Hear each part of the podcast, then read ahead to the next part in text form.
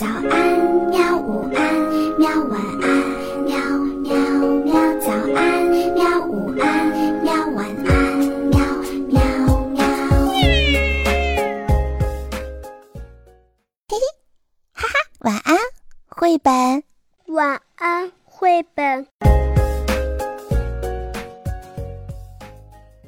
小朋友们，晚上好！欢迎你收听晚安绘本，我是秋水微澜。今天我们要讲的故事的名字叫做《新同学阿尔法》。一个平平常常的炎热的夏日，米莉和茉莉的教室被门撞开了，一个陌生的男孩子走了进来。白兰小姐把阿尔法介绍给全班同学。阿尔法要在这个陌生的国家开始新的生活了。白兰小姐解释说：“阿尔法是一个难民，他的祖国不是一个安全的、适合生活的地方。”米莉和茉莉主动告诉阿尔法在哪里摆放自己的物品，但是阿尔法跟大家不一样，他没有书包，也没有游泳衣。阿尔法总是在口袋里装一个苹果，在耳朵上加一支铅笔。无论干什么，他总是穿着他那条黑色的短裤。米莉和茉莉很快喜欢上了阿尔法。他从不梳头，也从不穿鞋子，但是这没有关系。他的身上有好闻的肥皂香味儿，并且总有说不完的话。阿尔法和南阿姨一起住在一个废旧的汽车停车场里。但她不是他的妈妈，阿尔法没有爸爸，但是南阿姨有许多规矩要阿尔法遵守。体育日，阿尔法选择米莉和茉莉作为队友，米莉和茉莉很高兴。阿尔法知道什么时候应该安静，也知道什么时候要大喊大叫。阿尔法不发脾气，也不惊慌。每次比赛前，阿尔法总是说：“你能赢。”他们真的赢了。米莉和茉莉和阿尔法赢了所有的比赛，但是阿尔法还是和大家不一样。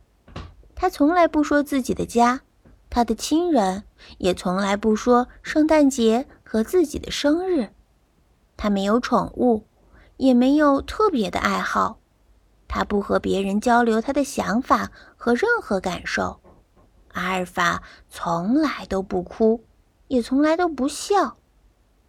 每当白兰老师提出一些很难的问题，比如说美国的总统是谁，或者南非的首都在哪里，这个时候阿尔法总能知道答案。米莉和茉莉问：“你怎么知道那些事情的呀？”阿尔法说。南阿姨给我读报纸。阿尔法的拼写也是最棒的。米莉和茉莉总是问他：“你是怎么做到的呀？”阿尔法说：“有时候我帮南阿姨猜字谜。”阿尔法的数学也是最棒的。米莉和茉莉问：“谁教你的呀？”卖肉的叔叔。阿尔法说：“放学后我给他帮忙挣零花钱。”如果我挣得快的话，他就让我帮他结账。在学期的最后一天，白兰老师让阿尔法站起来。白兰老师说：“阿尔法，当你的老师真是一种荣幸，但你教给我们大家的更多。”他把全优的奖状颁给了阿尔法。突然，阿尔法笑了，还有，他说不出话来了。好了，小朋友们，故事到这里就讲完了。那你来说一说自己独特的不同点是什么吗？或者你也可以介绍个一个和你与众不同的朋友，告诉我吧。好啦，就这样，晚安，再见。好吧，晚安，绘本。可是。我还想看看星星。还想还想。